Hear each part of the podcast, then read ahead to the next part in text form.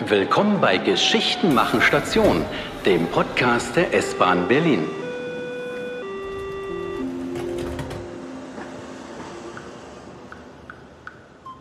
Berlin ist berühmt für seinen antiken Pergamonaltar. In römischer Zeit war der Altar für manche das achte Weltwunder. Doch wie kam er aus der heutigen Türkei in die Hauptstadt? Wer hat ihn entdeckt? Wir gehen mit euch heute auf eine Reise lange vor unserer Zeit. Rauch steigt in den Himmel auf. Feuer knistert.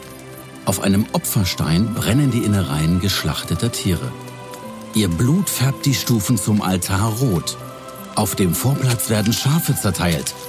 Was wir sehen, ist der berühmte Pergamonaltar. Er ist Teil eines riesigen 360-Grad-Panoramabilds. Es steht in Berlin und macht einen Frühlingstag in der längst untergegangenen antiken Stadt Pergamon wieder lebendig. Archäologe Martin Maischberger von der Berliner Antikensammlung. Pergamon war zum einen eine antike Hauptstadt, die Hauptstadt eines Königreiches, das nicht lange Bestand hatte, vom dritten bis zum zweiten Jahrhundert vor Christus. Aber noch bekannter für uns heute ist es eben aufgrund des Pergamon-Altares, eines großen äh, Gebäudes, das zu Ehren der Götter Zeus und Athena errichtet wurde zu Beginn des zweiten Jahrhunderts vor Christus und das in der Antike schon als etwas ganz Außerordentliches eingeschätzt wurde aufgrund seiner besonderen Bauform, seines äh, Skulpturenschmuckes und das zumindest zeitweilig auch ähm, äh, in einer inoffiziellen Liste der antiken Weltwunder auch mit gelistet wurde, nämlich als achtes antikes Weltwunder. Eine Teilrekonstruktion des Altars steht heute im Berliner Pergamon-Museum nahe der S-Bahnhöfe Friedrichstraße und Hackescher Markt. Das Museum wird zurzeit saniert. Der erste Abschnitt soll 2025 fertig sein. Entdeckt hat den Pergamon-Altar der deutsche Ingenieur Karl Humann im 19. Jahrhundert. Ohne seinen Einsatz wäre er für die Nachwelt wahrscheinlich für immer verloren gewesen.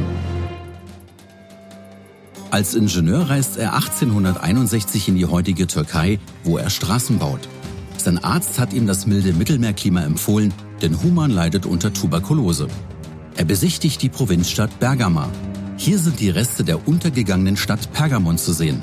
Der Ingenieur ist erschüttert, als er sieht, wie die Einheimischen dort den antiken Marmor in Kalköfen verbrennen. Humann schreibt in seinen Tagebüchern, Traurig stand ich da und sah die herrlichen, fast mannshohen korinthischen Kapitelle, die reichen Basen und andere Bauglieder, alles um und überwuchert von Gestrüpp und wilden Feigen.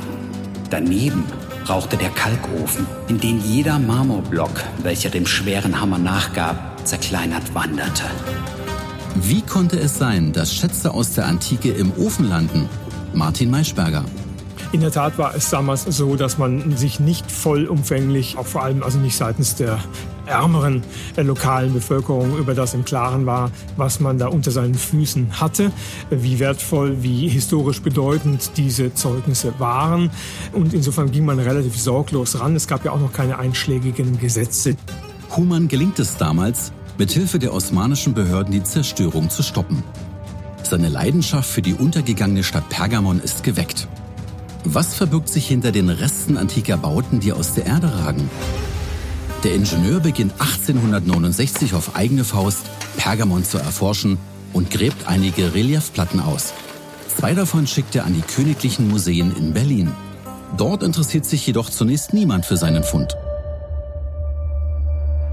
Tatsächlich war es so, dass der Wert der Reliefplatten erst als solches erkannt werden musste.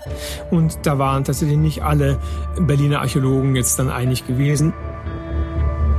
Fast zehn Jahre dauert es, bis Humann 1878 endlich eine offizielle Lizenz zum Graben bekommt. Karl Humann war zweifelsohne derjenige, dem wir die gesamte Idee dieser Ausgaben zu verlangen haben, der erstmal die Überzeugungsarbeit geleistet hat bei den Fachleuten hier in Berlin, namentlich bei Alexander Konze, dem Direktor des Museums, aber eben dann auch bei der Generaldirektion des Museums und bei den zuständigen Behörden, äh, also sprich Ministerien, die das dann natürlich dann auch finanzieren mussten. Museumsdirektor Konze sorgt dafür, dass Karl Humann Gelder bekommt, um eine offizielle Ausgrabung in Pergamon zu beginnen. Der Erfolg des Unternehmens ist überwältigend. Büsten, Skulpturen, Tafeln mit Inschriften, Bruchstücke vom Altar. Innerhalb kurzer Zeit entdecken Humann und seine Mitarbeiter eine riesige Menge an Fundstücken. Der ersten Ausgrabung folgen weitere. Ein Höhepunkt ist für Humann die Entdeckung von vier Altarplatten. Sie zeigen, wie Riesen aus der Unterwelt gegen den Gott Zeus kämpfen. Humann schreibt. Ich zittere förmlich am ganzen Leibe. Da kommt noch ein Stück. Mit dem Ärmel kratze ich die Erde ab. Löwenhaut. Es ist der Arm des riesigen Giganten. Dem gegenüber ein Gewirr von Schuppen und Schlangen. Die Ägis. Es ist Zeus. Ein Werk so groß und herrlich wie irgendeins war der Welt wieder geschenkt, unseren ganzen Arbeiten die Krone aufgesetzt. Tief ergriffen umstanden wir den köstlichen Fund, bis ich mich auf den Zeus niedersetzte und in dicken Freudentränen mir Luft machte. Zusammen mit vielen anderen Fundstücken schickt Thumann die Platten auf die Reise ins tausende Kilometer entfernte Berlin. Kein leichtes Unterfangen, erzählt Martin Maischberger von der Berliner Antikensammlung.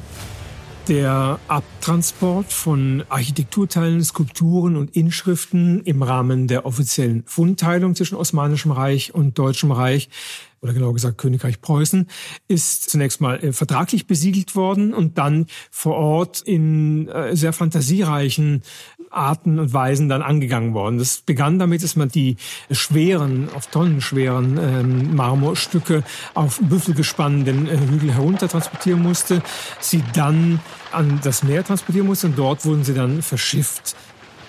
Die Fundstücke treten ihren Weg an über das Mittelmeer, die Straße von Gibraltar und den Atlantik, durch die Nordsee bis nach Hamburg. Dort geht es weiter über Fluss und Land bis nach Berlin. Hunderte große Kisten nehmen die Mitarbeiter der königlichen Museen dort schließlich in Empfang. Es dauert jedoch noch eine Weile, bis die Berlinerinnen und Berliner den Altar 1901 erstmals als Rekonstruktion bewundern können. Denn hauptsächlich die Skulpturen und Reliefs aus dem zweiten Jahrhundert vor Christus sind erhalten. Die Säulen und Treppen des Altars gibt es nicht mehr, sie müssen nachgebaut werden. Es ist zum einen zum Einsatz gekommen ähm, moderner Marmor, den man aus Portugal importiert hat, aus der Gegend von Estremos, also ein sehr schöner, weißlich-gräulicher Marmor, der durchaus dem antiken Marmor, der für den Pergamonaltar verwendet wurde, nicht ganz unähnlich war. Daneben hat man aber natürlich auch den Kern des Monumentes aus Ziegeln errichtet und das dann verkleidet.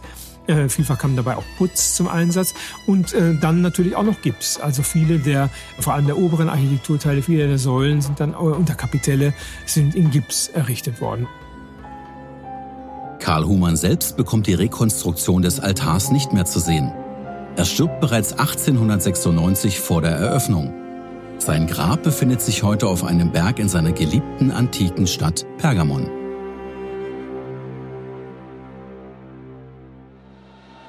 Das war Geschichten machen Station, der Podcast der S-Bahn Berlin.